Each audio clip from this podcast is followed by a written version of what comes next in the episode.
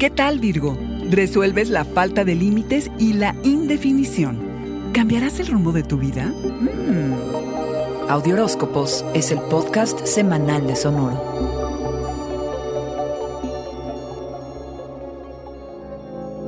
Esta semana resulta definitoria en tanto a las conexiones para lo que resta del año. Neptuno, el brumoso, se pone directo el 28 después de cinco meses de estar retrógrado, es decir, en aparente retroceso. Y la incertidumbre y la falta de límites que ha permeado en tus relaciones finalmente se puede resolver. Simplemente porque la empatía y casi telepatía establece una conexión mucho más sólida. Como te portas con la pareja o el socio se va a ver influenciado por las memorias del subconsciente hay que descifrar esta información para que te sea útil y que actúes desde los hechos y no las suposiciones y los resentimientos. La clave está en distinguir entre fantasía y realidad para deshacerte del miedo. Cualquier duda de si hay que seguir o no en la relación se puede resolver. Los eclipses simbran el área en la que caen. En tu caso, Virgo, es en la profesión.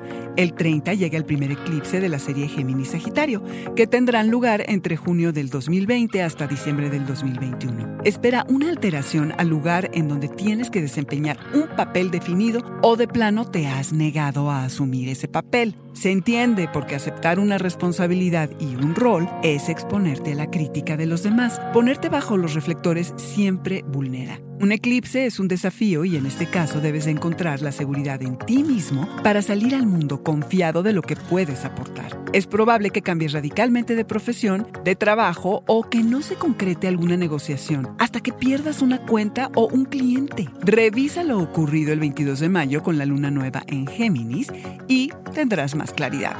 Siempre ten en mente que el cambio es el agente necesario para la transformación.